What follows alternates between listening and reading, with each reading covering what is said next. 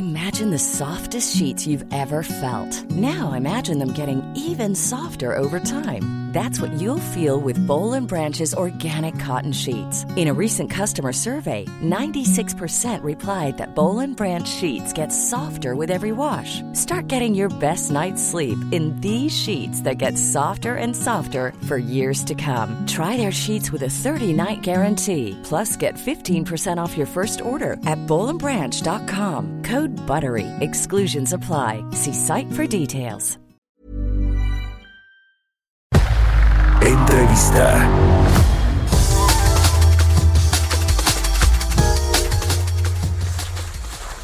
Ya estamos de regreso aquí en Bitácora de Negocios. Son las 6 de la mañana con 30 minutos tiempo del centro de México. Vamos a platicar con el ingeniero Rafael Hualcosillo, director general de la Cámara Nacional de la Industria Farmacéutica. Rafael, ¿cómo estás? Muy buenos días. Buenos días, Mario. Qué saludarte a tus órdenes. Igualmente. Oye, eh, Rafael, queremos platicar contigo sobre este proceso de licitación de medicamentos que está a la vuelta de la esquina. Esta pues mega compra consolidada, como se le llama, de medicamentos, cerca de 2.380 claves que incluyen material de, de curación, medicamentos de patente, genéricos, eh, en fin, vacunas y demás, y que eh, pues ahora lo sabemos, se va a realizar a través de esta oficina de las Naciones Unidas de Servicios para Proyectos, la UNOPS, que eh, bueno, pues tendrá a bien eh, organizar esta, esta mega compra de medicamentos, con lo que hemos visto, el robo de medicamentos y algunas otras licitaciones en el pasado, no sé qué tan... Eh, eh, pues qué tan bueno sea que se que se organice de esta manera la mega la mega compra de medicamentos. Pero cómo ves tú este proceso ustedes ahí en la Canifarma que están observando sobre lo que va a ser este proceso complejo de compra de medicamentos Sí, yo te diría, a ver, desde la modificación al artículo primero de la ley de adquisiciones, arrendamientos y servicios del sector público, eh, donde se excluye de la licitación precisamente en la propia ley de adquisiciones a la, a la compra de medicamentos y de insumos para la salud, pues nosotros hemos manifestado que, que esto pues se no se apega a la, a la legalidad, a la constitución, en fin, este, pero bueno, aparte de eso, pues sí es un riesgo importante. O sea, tú sabes que teníamos dos proyectos o dos, dos procesos más bien previos, uno de junio y otro de diciembre, para la compra de insumos, que no fueron desde luego eh, pues lo más óptimo que te puedas imaginar, con claves desiertas, en fin, y que a final de cuentas, pues yo creo que este es también un reconocimiento de la ineficiencia de esos procesos y por eso es que entramos en un nuevo ciclo, que es este con la UNOPS, donde pues se tendrá que recorrer nuevamente una curva de aprendizaje. Nos preocupa en este caso eh, principalmente las cuestiones sanitarias. Eso de verdad eh, puede poner en riesgo la salud de muchos pacientes, puesto que se ha dicho que con tener registro de su país de origen, con eso sería suficiente. Y tú sabes que en el mundo pues hay diferentes estándares en el caso de medicamentos, diferentes estándares en el caso de las materias primas, y no basta con tener un registro sanitario en cualquier país para, para poder comercializar en México. México tiene unos altos estándares que son reconocidos inclusive por la OMS, la OPS, eh, en una agencia reguladora nacional de referencia como es la COFEPRIS, y que si no se exigen los mismos requisitos que se les exigen a las compañías que están establecidas en México, podemos tener problemas. Pues sí, ese, ese es el, el asunto. Cerca de 109... Eh, sí, sí, aquí ah, estoy, aquí estoy. ¿Me escuchas bien? Bien, Rafael, ahí. Sí, sí, perfecto. Cerca de 109 millones de dólares en, en, cuatro, en cuatro años. Eh, es eh, pues una, 109 millones de dólares, se me olvidó decir eso, que, que bueno, pues finalmente es un, una, una licitación muy importante. Eh, la UNOPS aclaró que no, no va a cobrar 135 millones de dólares anuales al gobierno de México para efectuar este proceso de licitación, como se ha dicho. En cambio, afirmó que la recuperación de costos indirectos va a ascender a 109 millones de dólares, que es lo que, lo que decíamos que ese es, es otro asunto, ¿no? Que al final de cuentas, pues va a cobrar esta oficina de las Naciones Unidas por hacer las licitaciones, cuando acá en México, bueno, pues ya teníamos a los organismos encargados de, realizarlas, el sector eh, salud eh, directamente bajo la supervisión, ¿no? De, de, la función pública y demás, o cómo se, cómo se venía realizando esto. Sí, desde luego, pero son 109 millones de dólares que se le van a pagar a solo por llevar a cabo el proceso. Sí, sí, sí, claro, a eso me refiero. Aparte, hay que pagar 6 mil millones de dólares, que eso es lo que se dijo, que se pagaría, y además se tienen que pagar cada año por adelantado, por adelantado. Es decir, pues estamos hablando de, habían dicho, ese es dato de ellos, cerca de 100 mil millones de pesos que la que el gobierno tendrá que depositarle en una cuenta en Washington a, a un OPS para que empiece el proceso. O sea, tú, acuérdate que, que, las licitaciones, pues a los proveedores nacionales muchas veces todavía no se les paga ni siquiera lo que, lo que ya surtieron. Aquí van a tener que pagar por adelantado y otra condición que quizás no se ha observado. Hay otras, ¿no? O sea, obviamente si se compra en el extranjero, pues esas empresas no generan empleo, no generan inversiones y tampoco eh, generarán impuestos, o sea, no pagarán impuestos. Entonces hay consecuencias colaterales que quizás no se han eh, este, pues visualizado así de esa manera y que seguramente tendrán impactos en muchos otros casos, ¿no? ¿Cómo están los tiempos? ¿Ya tienen más o menos el calendario de cuando se van a realizar estas licitaciones? Porque me imagino, a ver, no está cerrado tampoco para la participación de los laboratorios y farmacéuticas establecidas en México, ¿no? Se va, va a ser una licitación internacional en la que se podrá participar y ustedes lo que piden es el piso parejo, pero tienen el calendario de cuando arrancan estas eh, eh, licitaciones de la compra consolidada. Mira, habían dado un calendario preliminar donde pues prácticamente empezaba, no, no hay fechas precisas, son más bien lapsos de tiempo, donde empezaba la licitación a partir de, ya, de mediados de octubre, eh, donde se informarían ya las cantidades que se te requerían, en fin, una serie de cosas para que empiece a haber pues una posibilidad de cotizar por parte de las empresas.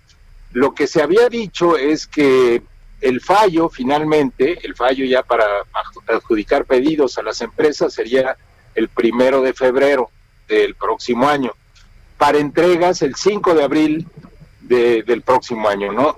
Después aclararon que habría un periodo de compras críticas que cubriría pues los primeros tres meses del próximo año, porque como estaba el calendario, pues estaba difícil que que tuviéramos abasto, ni siquiera abasto en los primeros meses. Aquí va a haber una compra crítica para los primeros tres meses, pero todavía no sabemos ni las cantidades, ni cómo se va a surtir, en dónde se va a surtir. Ese es otro tema. La parte de la distribución también está este, pues, en, riesgo, puesto que vamos a empezar también de cero, ¿no? ¿Qué va a pasar si eh, finalmente si se dejan de lado a las empresas farmacéuticas establecidas en el país y se entrega este estas estas licitaciones, estos contratos para suministrar medicamentos, material de curación, vacunas y demás al sector salud público del país para el próximo año y se dejan de lado a las empresas que ya estaban participando, que normalmente participaban en estas licitaciones. ¿Cuál es el efecto que están previendo en términos de empleos, de operaciones, de producción en México, de salida de inversiones? ¿Cuál es el escenario que ven, Rafael? No, pues mira, no es un escenario propicio, halagüeño para la industria, puesto que esto tendrá consecuencias, pues eso, ¿no? De pérdida de empleos, inversiones, etcétera. Sin embargo, yo quiero traer aquí a, la conversación eh, una situación coyuntural en este momento. Ayer empezamos eh, la Convención Nacional de la Industria Farmacéutica y tuvimos la gran fortuna y el honor de contar con la presencia de Alfonso Romo. Y Alfonso Romo mencionaba que, que, el gobierno debería presumir tener una industria farmacéutica como la que se tiene aquí en México, apoyarla, como lo han hecho muchísimos países, sobre todo en tiempos de pandemia, donde las cadenas de valor se vieron eh, pues con una disrupción, de hecho es el tema de la convención, y pues, eh, pues eso nos, nos da pie a pensar que el gobierno igual puede recapacitar y pensar en, fortalecer una industria farmacéutica nacional que te digo se vuelve estratégica en estos tiempos. ¿no? A final de cuentas, esperemos que la industria pueda participar y que la industria, como siempre, ha estado dispuesta a cubrir las necesidades del país. Es estratégico para el país tener una industria farmacéutica, como ya se vio también en el tema de la vacuna para el COVID. No va, a ser una empresa mexicana la que eh, acondicione la vacuna para poderla eh, pues distribuir en toda América Latina.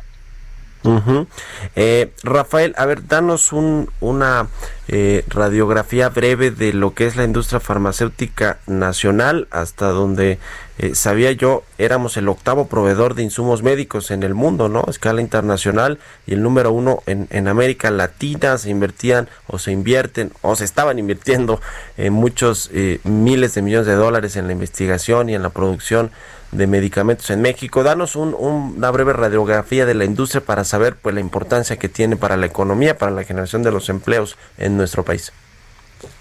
Muchas gracias. Mira, generamos cerca de 600 mil empleos entre directos e indirectos. Este, aparte de eso, pues hay inversiones por cerca de 35 mil, entre 35 mil, 40 mil millones de pesos al año. Se invierte casi el 20% de las de, las ventas en, en, este en renovación de equipos etcétera en, obviamente capacitación eh, investigación que ese es uno de los puntos muy importantes.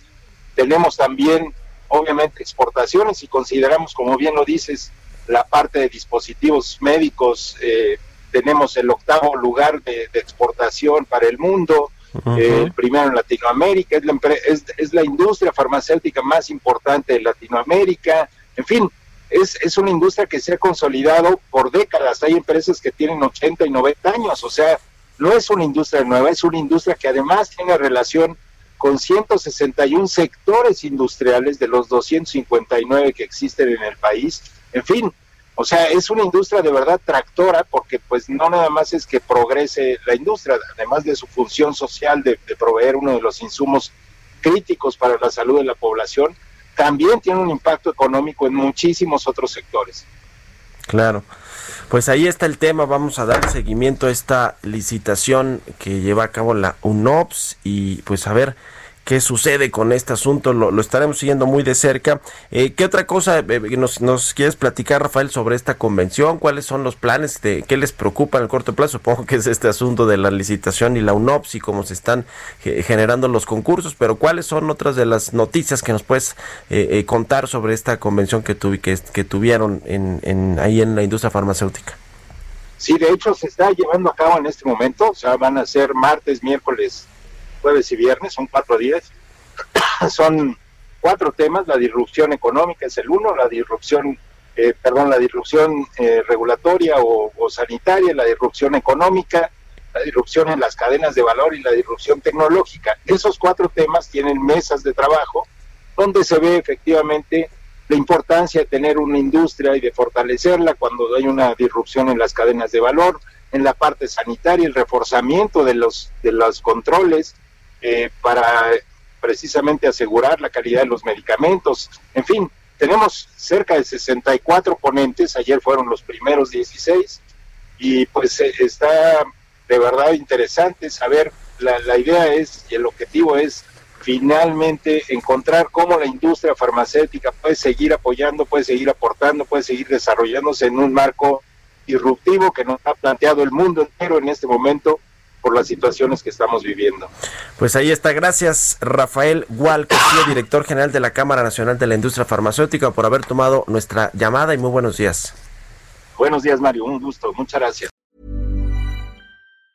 Planning for your next trip? Elevate your travel style with Quince. Quince has all the jet-setting essentials you'll want for your next getaway, like European linen, premium luggage options, buttery soft Italian leather bags, and so much more. And it's all priced at 50 to 80% less than similar brands. Plus, Quince only works with factories that use safe and ethical manufacturing practices. Pack your bags with high-quality essentials you'll be wearing for vacations to come with Quince. Go to quince.com slash trip for free shipping and 365-day returns.